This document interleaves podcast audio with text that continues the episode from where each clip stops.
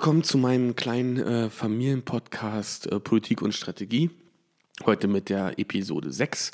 Nach zwei Wochen Pause. Ähm, erstens, weil ich zunächst im Urlaub war und dachte, ich habe eine super Aufnahme gemacht über unseren Freund äh, und Minister Jens Spahn.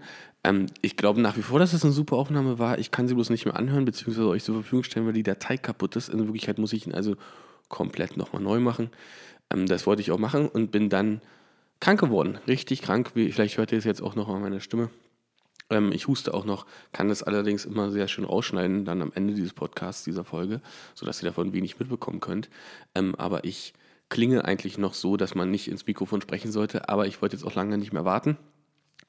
Ähm, nicht, dass mir irgendjemand wieder unterstellt, ich mache das wieder nur unregelmäßig. Ähm, nein, ich habe schon vor, das Ganze konsequent jede Woche zu machen. Ähm, also erstmal Entschuldigung für die zwei Wochen Ausfall. Ähm, jetzt soll es wieder regelmäßig gehen, äh, so, solange die Gesundheit hält. Ähm, apropos halten, ich halte heute das Mikrofon in der Hand. Mein ähm, Mikrofonständer ist leider kaputt gegangen, auf dem dieses kleine rote Mic hier immer stand. da muss ich nächstes Mal was gaffern oder reparieren, keine Ahnung, Arsch lecken. Auf jeden Fall halte ich es heute an. Könnte so ein bisschen anders klingen als sonst, ähm, aber ich gebe mir Mühe, ähm, dass es nicht so große Einbußen hat. Heute soll es um ähm, Targeting gehen. Ähm, sowohl Cambridge Analytica als auch jetzt kurz vor Wochenende ähm, die Deutsche Post äh, Direkt GmbH als Tochter der Deutschen Post, als auch das Thema Mikrotargeting, Dark Post und so weiter und so fort schlagen ja seit zweieinhalb Jahren ungefähr eine große Welle. Ähm, es wird viel erzählt darüber, wie schlimm und manipulativ Targeting sein soll. Ähm, und ich möchte da mal ein bisschen aufräumen, was ich schon die ganze Zeit irgendwie immer versuche in Facebook-Posts ähm, oder auch langen Blogtexten ähm, oder auch Twitter und so weiter und so fort. Also ich versuche schon immer mal zu erklären, wie viele irre, irre Wege da aufgezeichnet werden. Und versuche es jetzt auch in diesem Podcast-Folge nochmal zu erklären, dass hier einiges gerade schief läuft, ähm, viele Sachen wahnsinnig überschätzt werden und die mediale Debatte um Targeting, Mikrotargeting, ähm, alles rund um Cambridge Analytica, alles rum um die Deutsche Post, ähm, einfach medial und auch in der Rezeption von vielen ähm, äh, Leserinnen und Lesern oder Diskutanten wahnsinnig schief läuft und ähm, auch von einem Unwissen geprägt ist, ähm, was mindestens hinderlich für eine gesunde Debatte äh, rund um dieses Thema ist. Ähm, und heute will ich mal meinen Beitrag nochmal leisten, um ein bisschen aufzuklären, um was es eigentlich geht, wenn man vom Targeting spricht und was die Grenzen sind und was die Möglichkeiten sind von Targeting und warum man es vor allen Dingen macht und warum man es vor allen Dingen auch machen sollte. Ähm, darüber soll es heute gehen. Ähm, mal sehen, wie sich das entwickelt äh, und äh, ich wünsche euch viel Spaß. Um zu erklären, was Targeting eigentlich ist und ähm, wie es funktioniert, äh, versuche ich mal einen ganz, ganz einfachen Trick. Ähm, ich mache es mal so einfach wie möglich und schweife in die Wirklichkeit ab. Ich habe ähm, mir vom Wort- und Bildverlag ähm, die Mediadaten runtergeladen vom Seniorenratgeber. Ähm, die haben auch noch den Diabetes-Ratgeber und vor allen Dingen verlegen sie auch die Apothekenumschau. Und der Wort- und Bildverlag ähm, äh, mit seinen Publikationen rund um Apotheke und eben mit diesem Titel Seniorenratgeber haben eben Mediadaten, wie so jedes, ähm, jedes, jede Publikation ähm, äh, werden Mediadaten veröffentlicht, die kann man sich runterladen, ähm, die relevant sind äh, für Werbetreibende, das heißt für Anzeigenkunden. Warum sind die relevant? Auf Seite, ähm, auf, schon auf der zweiten Seite des, äh, der Mediadaten, dieser PDF, die man runterladen kann, äh, befindet sich eine riesen, ähm, mehrere Tabellen, ähm, die äh, sich mit soziodemografischen Sachen beschäftigen. Nämlich zum Beispiel ganz einfach, wie, wie groß ist die Reichweite der Zeitschrift? Wird hier angegeben mit 5,1 Millionen. Das heißt nicht die Auflage, sondern wie viele Menschen lesen ungefähr den Seniorenratgeber. Hier steht auch, wie lange lesen diese Senioren ungefähr die Zeitschrift? Eine Stunde 18 Minuten. Ähm, verkauft wird die Auflage 1,7 Millionen Mal. Das heißt also, wenn man hochrechnet, ungefähr ähm, alle eine Zeitschrift lesen vier Senioren. Ähm, und äh, davon äh, ungefähr, die Senioren geben im Durchschnitt 25,20 Euro im Monat in der Apotheke aus. Ähm, ähm, 92 Prozent der Senioren geben an, dass sie schon wertvolle Informationen aus dieser Zeitung bekommen haben. Die demografische Struktur ist, ähm, dass Männer und äh, Männer ähm, ungefähr 30,8 Prozent der Leser ausmachen, Frauen 69,2 Prozent. Die Altersgruppen sind 50 Jahre oder älter, äh, mit 94 Prozent sozusagen die Hauptgruppe, 60 Jahre und älter 84 Prozent und 70 Jahre und älter 60 Prozent. Ähm, das ist ungefähr die soziodemografische Struktur. Hier gibt es noch Leser, Leserpro, ähm, Leserschaftsprofile ähm, Leute, die sich für Gesundheit achten, Naturheilmittel, lege großen Wert auf Naturheilmittel und so weiter und so fort. Für alles, was sie sich interessieren, steht hier, stehen hier nochmal die Prozente und Umfrageergebnisse und so weiter und so fort. Also um gesunde Ernährung, gesunde Lebensweise, Hautpflege, Körperpflege und so weiter und so fort. Das alles steht auf einer runterladenden PDF. Warum sind diese Informationen wichtig? Ich versetze mich jetzt mal in eine Marke und denke mir, Mensch, für meine Marke, hm, meinetwegen sind das ähm, Treppenlifte, auf die man setzen kann im Alter und muss Treppen hochfahren. Dann ist natürlich wahnsinnig wichtig, ähm, weil ich nicht so viel Mediageld habe, weil ich nicht so viel Geld für Anzeigen äh, rausschmeißen möchte, sondern sehr zielgenau werben möchte, gehe ich natürlich mit meinen Treppenliften nicht in die Bravo äh, Bravotin oder gehe in, äh, in den ADAC, wobei da geht man wahrscheinlich sogar hin, ähm, aber ich gehe nicht in, in Frauenzeitschriften oder in äh, Menfelf oder irgendwie solche Zeitschriften. Ich gehe mit meinen Treppenliften, gehe ich natürlich in Zeitschriften, die für meine Zielgruppe gemacht sind, in dem Fall der Seniorenratgeber des Wort- und Bildverlages. Weil Treppenlifte vor allen Dingen für diese Zielgruppe wahnsinnig relevant sind. Warum mache ich das? Erstens, um Geld zu sparen. Das heißt, möglichst effektiv und effizient mein Mediageld, also das Geld, was ich zur Verfügung habe, um Anzeigen zu schalten, auch einzusetzen und nicht große Streuverluste einzu, ähm, einzufahren. Was sind Streuverluste? Stellt euch vor, ich packe meine Anzeige in die Bravo Teen für Treppenlifte. Da interessiert es genau niemanden. Das heißt, das Geld, was ich investiert habe für diese Anzeige, ist komplett verbrannt. Ähm, die Streuverlust ist immens. Ja? Also ich, ich zahle viel Geld und erreiche niemanden ähm, und vor allen Dingen verkaufe ich nichts. Ähm, andersrum, der Streuverlust beim Seniorenratgeber. Ich habe einen relativ einen sehr, sehr großen Match zwischen meiner Zielgruppe für das Produkt als auch bei der Zielgruppe ähm, der Leser, also der Leserschaft ist die, ist die Über, Überschneidung extrem hoch. Streuverlust sehr, sehr gering. Das heißt also, jeder Euro lohnt sich, den ich investiere. Ähm, das ist, wenn ich dann sozusagen daraufhin meine Mediaentscheidung treffe und sage, ich gehe nicht in die Bravo-Teen, ich gehe in den Seniorenratgeber, dann mache ich, äh, dann mache ich Targeting. Ich targetiere, ich nehme eine Zielgruppe gezielt ähm, in Angriff und äh, bespiele sie gezielt mit meiner Werbung. Aus Effektivitätsgründen und natürlich aus Relevanzgründen. Das ist zunächst einmal ganz bewusst Targeting. Und ganz einfach erklärt. Das heißt also, Targeting existiert, seit es Werbung gibt und unterschiedliche Zielgruppen seit es unterschiedliche Alters gibt, unterschiedliche Geschlechter, unterschiedliche Medien, unterschiedliche Kanäle. Seitdem gibt es Targeting, weil vollkommen klar ist, dass ich mein Mediageld möglichst bewusst und möglichst kontrolliert einsetzen möchte und es nicht aus dem Fenster schmeiße, bevor ich es verbrenne. Der Wort- und Bildverlag stellt also seinen Kunden, seinen Werbekunden ähm, sowohl ähm, Zielgruppeninformationen zur Verfügung, Altersinformationen zur Verfügung, soziodemografische ähm, Details stellt zur Verfügung, ähm, stellt äh, Interessen zur Verfügung, ähm, die alle erhoben werden wahrscheinlich über eine Umfrage, die gemacht worden sind, ähm, erstellt Leserschaftsprofile ähm, und so weiter und so fort. All das macht der Wort- und Bildverlag und all das macht auch Facebook. Wenn man heute eine Anzeige über Facebook schreibt, ähm, schalten möchte, in den unterschiedlichsten Formaten kann man sagen, wen möchte man vor allen Dingen targetieren. Welche Geschlechter möchte man targetieren, in welcher Altersgruppe möchte man targetieren, in welcher Region möchte man targetieren, ähm, äh, nach welchen Interessen möchte man targetieren und so weiter und so fort. Auch hier um möglichst genau die Zielgruppe zu treffen, äh, die man eigentlich erreichen möchte und möglichst effizient das Mediageld einzusetzen, was man zur Verfügung hat. Das stellt auch Facebook zur Verfügung. Das ist das Targeting, von dem wir allem sprechen. Was ist das Ergebnis? Wenn ich, ich mache es wirklich so einfach wie möglich. Ich erstelle eine Anzeige bei Facebook für Treppenlifte und sage, bitte spiel diese Anzeige nur den Menschen aus, die angegeben haben, dass sie über 50 Jahre alt sind. Ähm, oder ich mache einen Social Media Post und ähm, dieses Post soll, dieses Facebook-Post soll nur an diese Menschen ausgespielt werden, die über 50 Jahre alt sind. Was ist die Konsequenz? Die Konsequenz ist, dass alle Menschen und Facebook-Nutzer, die unter 50 Jahre alt sind, diese Anzeige im besten Fall nicht sehen werden.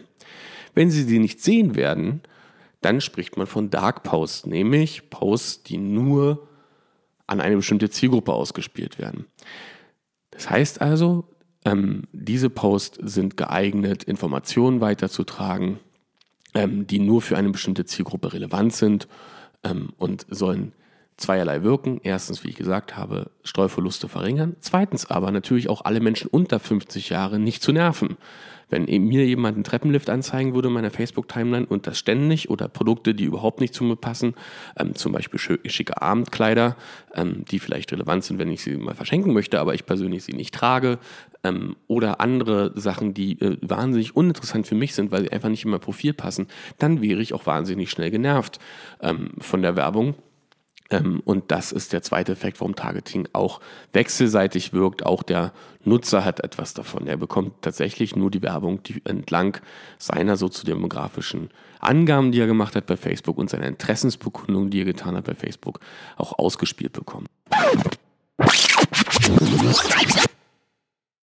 Was ist jetzt also die politische Angst, die mit Targeting einhergeht?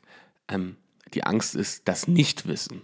Das heißt, was ich nicht sehe und ich nicht weiß, kann ich auch nicht einschätzen. Unter dieser Prämisse läuft diese Debatte.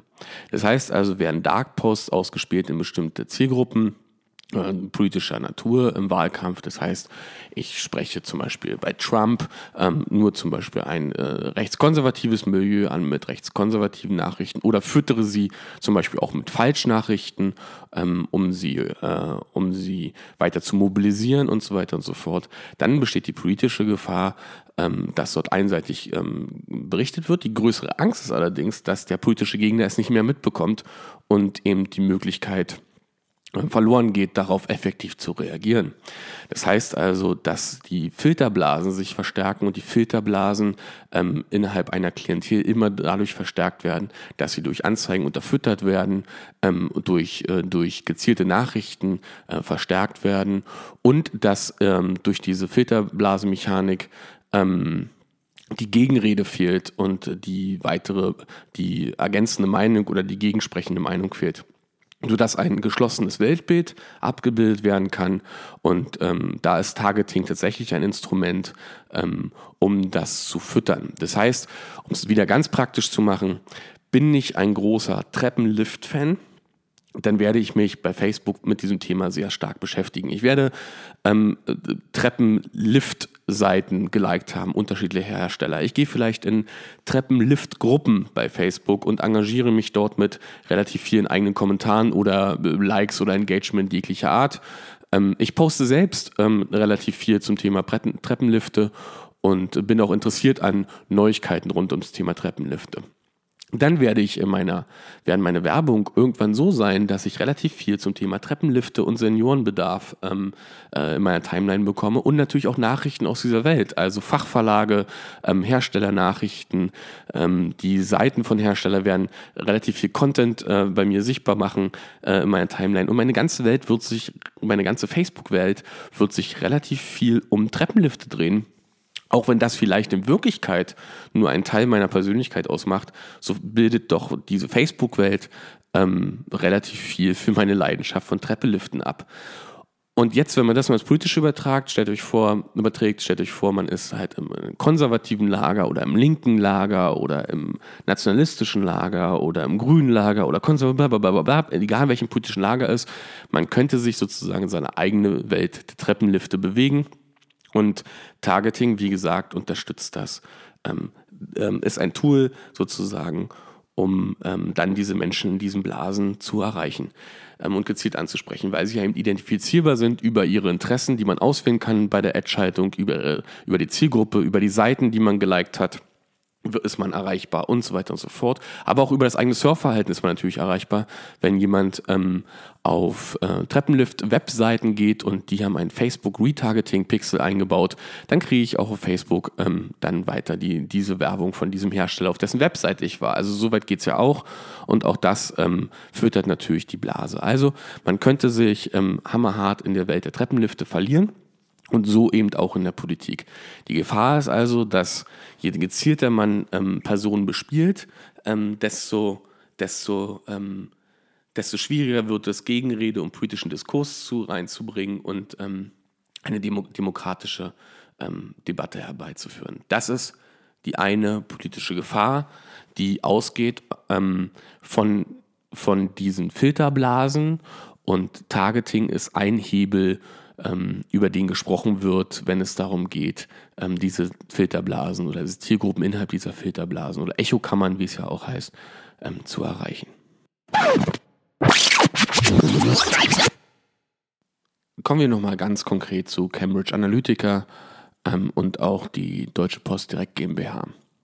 Äh, was machen beide? Man muss natürlich separat äh, beide Sachen betrachten, aber es sind halt die beiden Sachen, ähm, bei den Themen, die jetzt gerade so ein bisschen hochgepoppt sind. Cambridge Analytica beschäftigt uns ja jetzt seit ungefähr, na, zwei, zwei Jahren fast, ein bisschen mehr als zwei Jahren schon.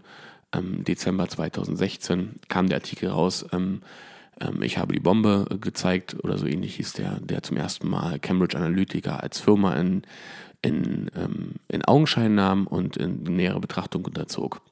Was bietet Cambridge Analytica an? Cambridge Analytica hat ähm, psychologische Profile erstellen lassen über eine, äh, über eine ähm, Quiz-App und hat über diese Quiz-App Zugang bekommen zu ähm, den Facebook-Profilen der Leute, die diese ausgefüllt haben, diese Quiz-App, ähm, psychologisches Profil erstellen können.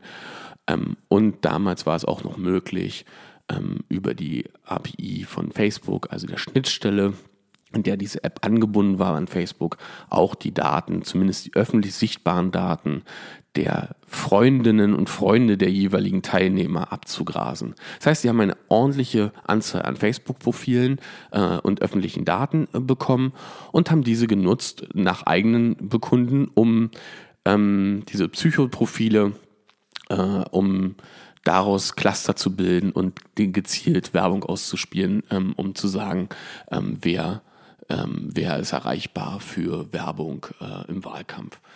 Ähm, das ist erstmal per se gar nichts Schlechtes. Die Art und Weise, wie Facebook bzw. Cambridge Analytica an diese Daten gekommen ist, ist zu hinterfragen. Das ist eine, aber eine rein technische Frage. Sie haben tatsächlich erstmal nichts Illegales gemacht, sondern die tatsächlich damals vorhandenen Möglichkeiten, ähm, die Facebook selbst eingeräumt hatte, genutzt. Ähm, diese Möglichkeit äh, gibt es aber auch schon lange nicht mehr. Die API gibt diese Funktion nicht mehr frei. Man kann also nicht mehr auf, diesen, auf diese Freundinnenprofile zugreifen. Aber viele Menschen nutzen nach wie vor komische Apps äh, und ähm, Webseiten, um sie und verbinden die mit ihrem Facebook-Profil, zum Beispiel nametest.org oder so, bloß um da um komische Tests zu machen und diese dann zu posten, wer ist dein Seelverwandter und so weiter und so fort und vergessen dabei, dass sie immer diesen Seiten immer einen beschränkten Zugang zu den eigenen Profilen gewähren und damit natürlich auch Daten abgriffig machen. Ähm, das hat Cambridge Analytica gemacht und hat dann vorgegeben, daraus dann ähm, Profile erstellen zu können, um ähm, Menschen gezielt anzusprechen, ansprechen zu können.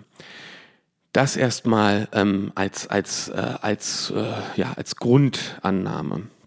Was hat Cambridge Analytica dann aber weitergemacht? Sie haben dann verkauft. Äh, sie haben dann Verkaufspresen gemacht, haben gesagt, sie können extrem personell targetieren, Sie können auf einzelne Personen heruntergehen und können anhand von soziografischen Daten diese Personen gezielt ansprechen und sie sozusagen mit Meldungen, Meinungen, Fake News, Fake-Seiten, aber eben auch mit Targeting und äh, Creatives von Targeting ähm, gezielt ansprechen und so in ihrer Wahlentscheidung beeinflussen. Ähm, und das ist natürlich eine, mindestens eine steile ähm, Ansage. Denn erstens sind die Targetierungsmöglichkeiten ähm, bei Facebook wahnsinnig limitiert, beziehungsweise sind limitiert. Ich kann niemanden persönlich ansprechen auf Facebook. Ich kann ähm, ähm, E-Mails hochladen, ja, ich kann sozusagen Leute ansprechen, deren Daten ich schon selbst habe und kann diese gezielt ansprechen. Aber ich kann nicht ein wildes Cluster anlegen bei Facebook und kann sagen, ich möchte bitte User XY ähm, gezielt mit meiner Werbung ansprechen. Das funktioniert nicht. Diese Daten sind anonymisiert. Man kann nur über Zielgruppen kommen und diese Zielgruppen sehr, sehr ähm, kleinteilig einstellen und kann auf Näherungswerte an bestimmte Personen oder in, in Personengruppen, nicht mal einzelne Personen, sondern Personengruppen herankommen. Ähm, das ist die Möglichkeit, die Facebook bietet. Ähm, Sie allerdings, Cambridge Analytica, haben aber behauptet, ähm, damit den Wahl, ähm, Wahl, äh, den Wahlausgang maßgeblich beeinflusst haben zu können, dass Trump zum Sieg verholfen haben und so weiter und so fort. Das kann aber jede einzelne Mediaagentur behaupten, die in diesem Wahlkampf oder die im deutschen Wahlkampf tätig ist, wenn sie Targeting-Muster von Facebook, Twitter und auch Google nutzt zum Beispiel, um Zielgruppen anzusprechen.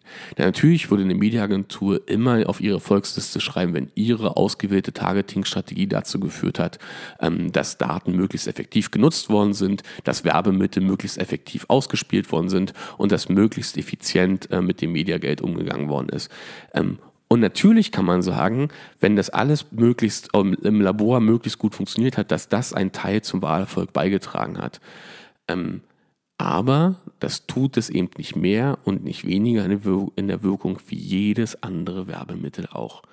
Wenn ich ähm, in der, durch die Stadt laufe und ich sehe ganz viele Wahlplakate, dann, ähm, dann äh, wird man auch irgendwann sagen, äh, diese Kampagne hat wahnsinnig gut auf Menschen gewirkt. Ja? Wenn man sich überlegt, alle sagen immer, Wahlplakate funktionieren nicht mehr. Ähm, diese großen Plakate, die alles zumüllen, funktioniert nicht mehr. Wenn man aber ehrlich ist, ähm, es wird genau im Wahlkampf über zwei Sachen diskutiert, wenn man über die Kampagne spricht. Nee, drei Sachen. Einerseits der Kandidatin oder Kandidaten, dann über den TV-Spot und dann über die Plakate.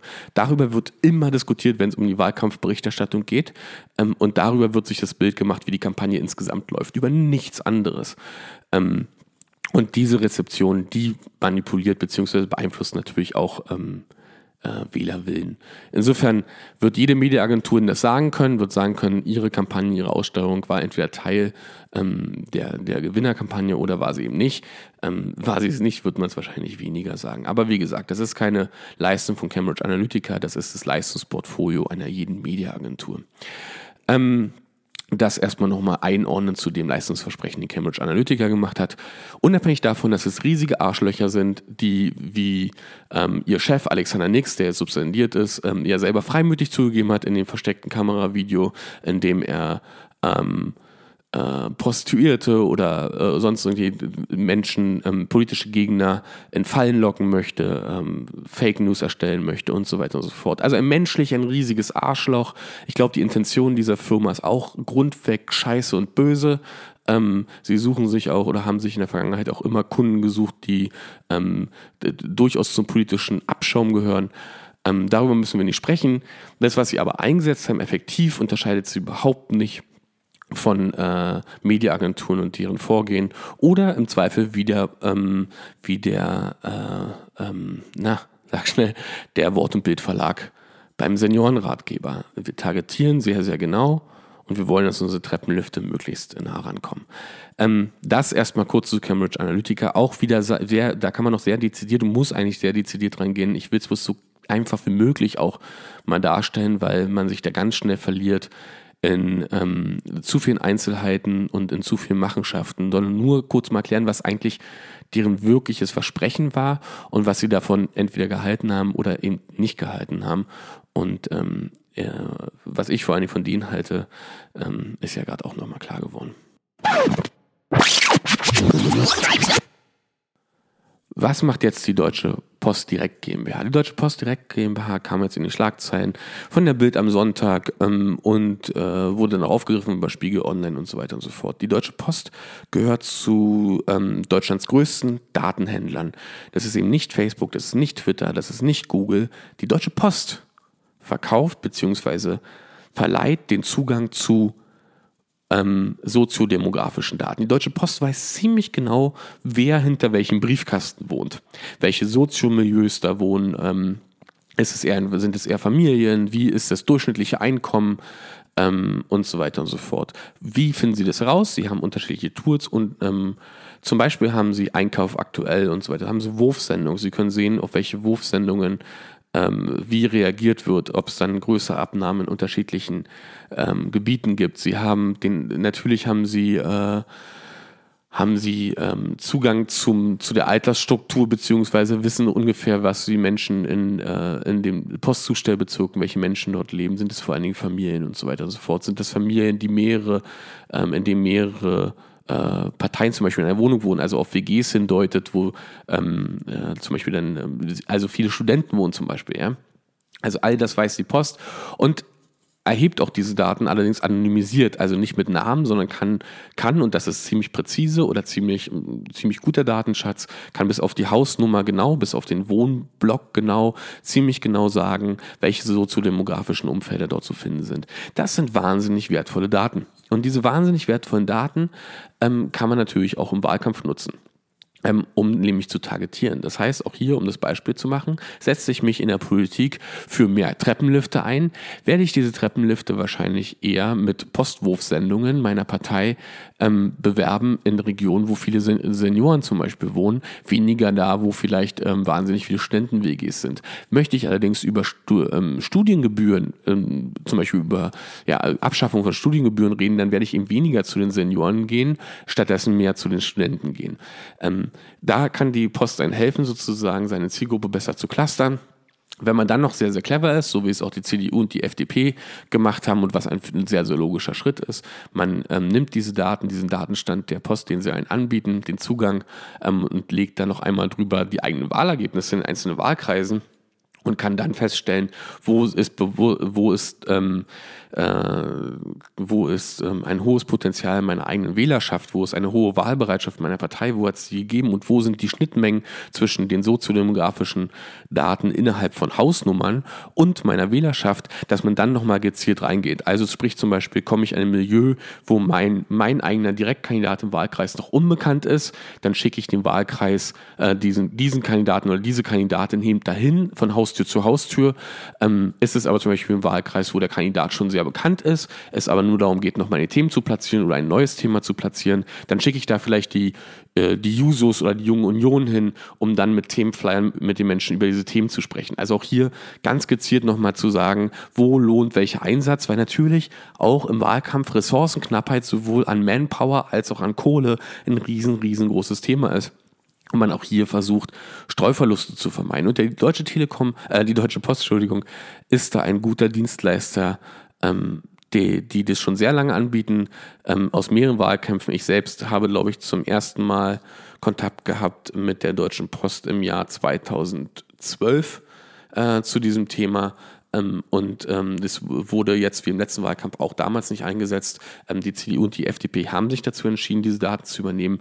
Und das ist auch vollkommen okay, weil es halt ähm, sowohl mit dem Datenschutz äh, vereinbar ist, ähm, so erhoben wird und nicht personalisiert ist, sondern einfach soziodemografische Einschätzungen sind, die über Umfragen, die über ähm, Erhebungen stattgefunden haben und die natürlich ähm, wertvoll sind. Das sind wertvolle Daten. Sie sagen aber noch gar nichts darüber aus, welcher Mensch in Person, im Namen hinter diesen einzelnen Briefkasten steht. Die sagen noch nicht mal aus, welcher Name an dem Briefkasten steht, sondern es sagt nur aus mit einer relativ hohen Wahrscheinlichkeit, ähm, welche Zielgruppe hinter der Haustür wohnt.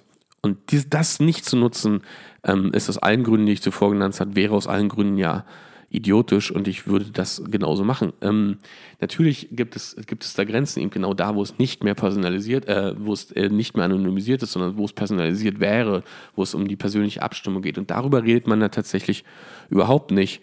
Ähm, wo man zuerst mal darüber sprechen sollte. Parteien haben die Möglichkeit, im Wahlkampfzeiten beim Einwohnermeldeamt gezielt Wählerlisten und Wählernamen und Bürgerinnennamen und Adressen abzugreifen bzw. zu kaufen und zu erwerben und diese für sich im Wahlkampf zu nutzen. Der Staat gibt personalisierte Daten raus. Ähm, und deshalb ist der Skandal nicht der, dass man anonymisierte soziodemografische Daten erhebt und diese dann nutzt zur effektiven Aussteuerung, sondern äh, wir sollten mal darüber reden, dass der Staat ähm, personalisierte Daten herausgibt und die dann im Wahlkampf für jede Partei zu nutzen ist. Wenn man also über Datenschutz sprechen möchte, dann zunächst an dieser Stelle, aber das wird dann wiederum nicht thematisiert, beziehungsweise meines Erachtens nach zu wenig. Das also nur ganz, ganz kurz, ganz, ganz rough und wirklich auf das Einfachste runtergebrochen, ähm, um was es eigentlich geht, wenn wir über Targeting sprechen und Dark Posts und Manipulierbarkeit und so weiter und so fort. All das, was ich gerade beschrieben habe, sind rein technische Implikationen. Welche Daten nutze ich und wie setze ich sie gezielt ein? Ähm, und was verspreche ich mir davon? Was es überhaupt nicht aussagt und was weder Cambridge Analytica noch was ähm, die Deutsche Post sagt ähm, noch was sich nur schwerlich, es lässt sich, aber was sich nur sehr schwer auch im Wahlergebnis abbildet, ist, wie wirksam das alles ist. Es ist in eine Richtung total wirksam, man spart Geld, man kann sehr effizient und sehr effektiv Werbegeld einsetzen, ähm, man erreicht wahrscheinlich, mit sehr hoher Wahrscheinlichkeit seine Zielgruppe viel, viel besser, ähm, als wenn man es nicht einsetzen würde. Was es aber überhaupt noch nicht sagt, ist, kriege ich dadurch mehr Menschen an die Wähler an die Wahl, ohne dass sie ein Kreuz für mich da machen. Das kann weder Cambridge Analytica ähm, für sich behaupten, das fällt auch der Deutschen Post sehr, sehr schwer. Und auch die Parteien, ähm, die, es, äh, die das ähm, eingesetzt haben, kamen natürlich Zahlen dazu, sagen, was wäre, wenn, wenn sie es nicht gemacht haben. Aber das Wahlverhalten ist auch so volatil, dass es wahnsinnig schwierig ist, ähm, zumindest nachhaltig zu belegen. Man kann nur Annahmen treffen, die dann sehr genau, aber es sind eben nur Annahmen. Der Nachweis ist schwer zu führen ähm, und deshalb sollte man ähm, da auch nicht so viel Heizversprechen reinlegen in, in diese ganze Debatte. Was man jetzt machen sollte, ist es einzusetzen, ähm, weil es Sinn macht, das zu, ähm, das, das zu nutzen. Und ähm, ein Satz noch zum ganzen Schluss. Was man ganz oft hört, ist, ähm, ich habe, also ein Beispielsatz ist zum Beispiel, ich habe vom Social Media Wahlkampf der und der Partei gar nichts mitbekommen. Hört man ganz oft in der Einschätzung von irgendwelchen Wahlkämpfen. Meine Antwort ist dann ganz oft, ja, vielleicht solltest du auch gar nichts davon mitbekommen. Vielleicht warst du einfach gar nicht die Zielgruppe. Vielleicht hat die Partei, von der du sprichst, ganz andere Themen besetzt, die für dich gar nicht relevant sind. Und die Menschen, die, die für die das Thema relevant sind, wurden die ganze Zeit zugeballert mit Nachrichten, ähm, Post und so weiter und so fort. Also, wir sollten immer überlegen, auch wir sind innerhalb, wir bewegen uns innerhalb einer Blase. Unser Surf- und ähm, Klick- und Link- und Engagement-Verhalten bestimmen das, was wir sehen im Netz. Ähm, mit jedem Schritt, den wir im Netz, auch im Social Web vor allen Dingen tun, sind wir, machen wir uns transparenter, was unsere Interessen angeht, werden ansprechbarer für Werbepartner und eben auch für politische Kampagnen. Ähm, und all das ist das Geschäftsmodell der Anzeigenverkäufer mit Namen Facebook, Twitter, Google und so weiter und so fort. Das ist das Geschäftsmodell. Ähm, das muss uns bewusst sein. Ähm, so funktioniert es, aber das stellt halt die Debatte mal auf die Füße. Es geht nicht um Manipulation in erster Linie. Es geht nicht darum, irgendwelche äh, Menschen zu brainwashen und so weiter und so fort. Es geht darum, zunächst mal, was Targeting wirklich leistet und leisten soll. Ähm, und jetzt wäre man noch, sollte man sich eigentlich überlegen, was sind effektive Gegenmaßnahmen, um zum Beispiel in sich verhärtende Echokammern oder Filterbubbles einzudringen und dann dort Gegenpositionen zu platzieren diese Kraft würde ich aufwenden. So würde ich meine, einen Teil meiner Kampagnen ausrichten. Ähm, darüber würde ich ähm, nachdenken und einen Teil meines Media-Spendings investieren, statt sinnlose Debatten darüber zu führen ähm, und Panik äh, und Kampagnenjournalismus zu machen oder Panik in der, äh, in der Politik ähm, herbeizuführen zum Thema Targeting. Ähm, und vor allen Dingen nicht den Eindruck ganz weit erwecken, dass man sich überhaupt nicht mit diesem Thema auskennt, weil man macht sich wirklich lächerlich. Ähm, das dazu. Das war ähm, mein ganz, ganz schneller und ziemlich ähm, verrotzter, weil eben noch verschnupfter ähm, Podcast äh, in der Episode 6. Ähm, wie gesagt, dieses Mal ein bisschen gehandicapt mit dem Mikrofon in der Hand.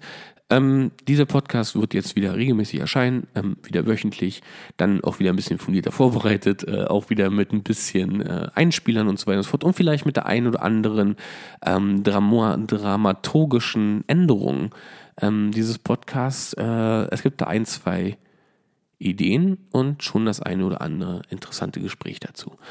Ähm, ich wünsche euch viel Spaß. Wir hören uns in der nächsten Folge und ich freue mich wie immer auf euer Feedback, auf euer Abo bei Soundcloud oder bei iTunes. freue mich über jede Bewertung, über jeden Kommentar auf der Seite podcast.matthiasriche, mein Gott, nochmal podcast.matthias-riche.de.